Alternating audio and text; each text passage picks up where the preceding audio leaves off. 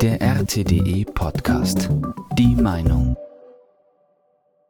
Chinas Generalabrechnung. Die wirtschaftliche und technologische Hegemonie der USA. Das chinesische Außenministerium hat eine quasi offizielle und umfangreiche Generalabrechnung mit den USA veröffentlicht. Da die westlichen Qualitätsmedien die wesentlichen Aussagen des Papiers weitgehend ignorierten, veröffentlicht es RTDE in voller Länge. Teil 2 einer dreiteiligen Übersetzung Drei Tage vor dem Jahrestag des Beginns der russischen Spezialoperation in der Ukraine hat das chinesische Außenministerium eine quasi offizielle Generalabrechnung mit dem gemeingefährlichen Hegemon in Washington veröffentlicht.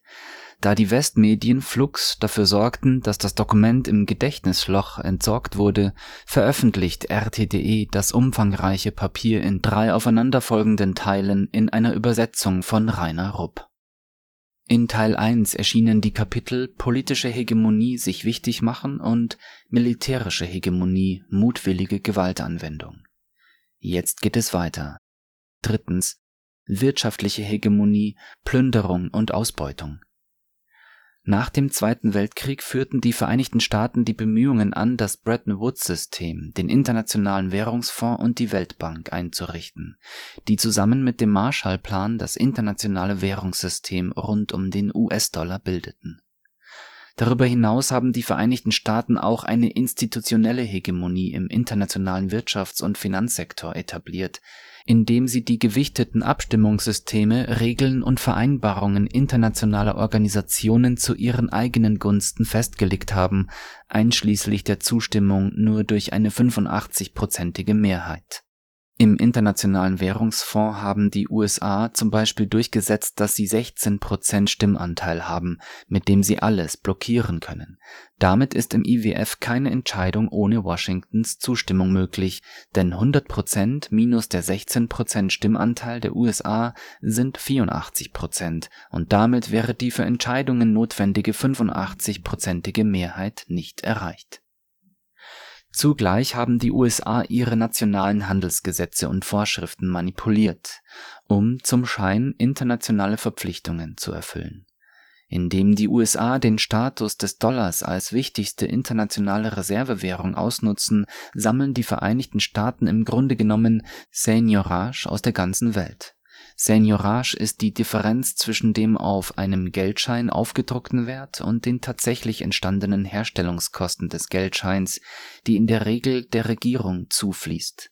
Washington bedruckt Papier und die anderen Länder liefern Rohstoffe und Maschinen, und je mehr Papier Washington druckt, desto größer wird die Seigneurage indem Washington den Dollar und seine Kontrolle über die internationale Organisation nutzt, zwingt es andere Länder der politischen und wirtschaftlichen Strategie der USA zu dienen. Die Vereinigten Staaten beuten den Reichtum der Welt mit Hilfe der Seigneurage aus. Es kostet nur etwa 17 Cent, einen 100-Dollar-Schein herzustellen, aber damit kaufen dann die USA in andere Länder tatsächliche Waren im Wert von 100 Dollar es wurde vor mehr als einem halben Jahrhundert darauf hingewiesen, dass die Vereinigten Staaten dank des Dollar exorbitante Privilegien und Handelsdefizite ohne Reue genießen und die wertlose Papiernote benutzen, die Ressourcen und Fabriken anderer Nationen zu plündern die Hegemonie des US-Dollars ist die Hauptquelle für Instabilität und Unsicherheit in der Weltwirtschaft.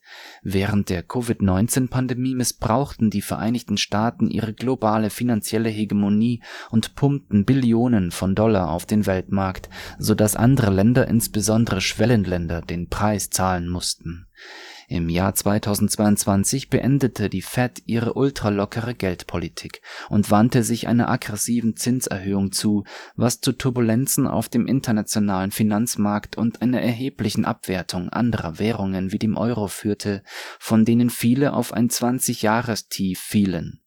Infolgedessen sah sich eine große Anzahl von Entwicklungsländern mit hoher Inflation, Währungsabwertung und Kapitalabflüssen konfrontiert Genau das war es, was Nixons Finanzminister John Connolly einmal mit Selbstzufriedenheit und scharfer Präzision bemerkte, Zitat, der Dollar ist unsere Währung, aber er ist euer Problem. Zitat Ende. Mit ihrer Kontrolle über internationale Wirtschafts- und Finanzorganisationen stellen die Vereinigten Staaten zusätzliche Bedingungen für ihre Unterstützung anderer Länder. Um Hindernisse für US-Kapitalzuflüsse und Spekulationen abzubauen, müssen die Empfängerländer die Finanzliberalisierung vorantreiben und die Finanzmärkte öffnen, damit ihre Wirtschaftspolitik mit der US-Strategie übereinstimmt Laut der Zeitschrift Review of International Political Economy waren neben den 1550 Entschuldungsprogrammen, die der IWF seinen 131 Mitgliedsländern von 1985 bis 2014 gewährt hat, zusätzlich auch noch an insgesamt 55.465 politische Bedingungen geknüpft. Die Vereinigten Staaten unterdrücken ihre Gegner vorsätzlich mit wirtschaftlichem Zwang in den 1980er Jahren nutzten die Vereinigten Staaten ihre hegemoniale Finanzmacht gegen Japan und schlossen das Plaza-Abkommen, um die wirtschaftliche Bedrohung durch Japan zu beseitigen und um das Land mit Blick auf die strategischen Ziele der USA zu kontrollieren und zu nutzen, sich nämlich der Sowjetunion entgegenzustellen und die Welt zu beherrschen Infolgedessen wurde der Yen nach oben gedrückt und Japan wurde unter Druck gesetzt, seinen Finanzmarkt zu öffnen und sein Finanzsystem zu reformieren. Das Plaza-Abkommen versetzte der Wachstumsdynamik der japanischen Wirtschaft einen schweren Schlag und überließ Japan dem, was später als die drei verlorenen Jahrzehnte bezeichnet wurde. Die wirtschaftliche und finanzielle Hegemonie der USA ist zu einer geopolitischen Waffe geworden die Vereinigten Staaten haben ihr Regime aus unilateralen Sanktionen und langarmiger Gerichtsbarkeit verdoppelt, indem sie nationale Gesetze wie den International Emergency Economic Powers Act, den Global Magnitsky Human Rights Accountability Act und den Countering America's Adversaries Through Sanctions Act erlassen und eine Reihe von Durchführungsverordnungen eingeführt haben, um bestimmte Länder, Organisationen oder Einzelpersonen zu sanktionieren. Statistiken zeigen, dass die US-Sanktionen gegen ausländische Unternehmen von 2000 bis 2021 um 933 Prozent gestiegen sind Allein die Trump-Regierung hat mehr als 3900 Sanktionen verhängt, was drei Sanktionen pro Tag bedeutet. Bisher haben die Vereinigten Staaten Wirtschaftssanktionen gegen fast 40 Länder auf der ganzen Welt verhängt, darunter Kuba, China, Russland, Nordkorea, Iran und Venezuela, die fast die Hälfte der Weltbevölkerung betreffen die Vereinigten Staaten von Amerika haben sich in die Vereinigten Staaten der Sanktionen verwandelt, und die langarmige Gerichtsbarkeit wurde auf nichts anderes reduziert als ein Werkzeug für die Vereinigten Staaten, um ihre Mittel der Staatsmacht zu nutzen, wirtschaftliche Konkurrenten zu unterdrücken und sich in normale internationale Geschäftsbeziehungen einzumischen, dies ist eine gravierende Abkehr von den Prinzipien der liberalen Marktwirtschaft, mit denen sich die Vereinigten Staaten seit langem rühmt. Viertens. Technologische Hegemonie, Monopol und Unterdrückung. Die Vereinigten Staaten versuchen die wissenschaftliche, technologische und wirtschaftliche Entwicklung anderer Länder durch Monopolmacht, Unterdrückungsmaßnahmen und technologische Sanktionen in Hightech-Bereichen zu verhindern die Vereinigten Staaten monopolisieren geistiges Eigentum im Namen des Schutzes dieses Eigentums. Dazu nutzen die Vereinigten Staaten die schwachen Positionen aus in Bezug auf die Rechte des geistigen Eigentums und auf die institutionelle und administrative Vakanz in relevanten Bereichen anderer Länder, insbesondere der Entwicklungsländer, um durch Monopole übermäßige Profite zu erzielen im Jahr 1994 trieben die Vereinigten Staaten dieses System durch das Abkommen über Trade-Related Aspects of Intellectual Property Rights (TRIPS, zu deutsch Handelsbezogene Aspekte der Rechte des geistigen Eigentums) weiter voran und zwangen den anderen Ländern die US-Prozesse und Methoden als Standards zum Schutz des geistigen Eigentums auf, mit dem Ziel, ihr Technologiemonopol weiter zu festigen um die Entwicklung der japanischen Halbleiterindustrie einzudämmen, begannen die Vereinigten Staaten in den 1980er Jahren die 301-Untersuchung. Damit bauten sie durch multilaterale Abkommen ihre Verhandlungsmacht in bilateralen Gesprächen mit Japan aus und drohten, Japan auf die Listen der Länder zu setzen, die unfairen Handel betreiben.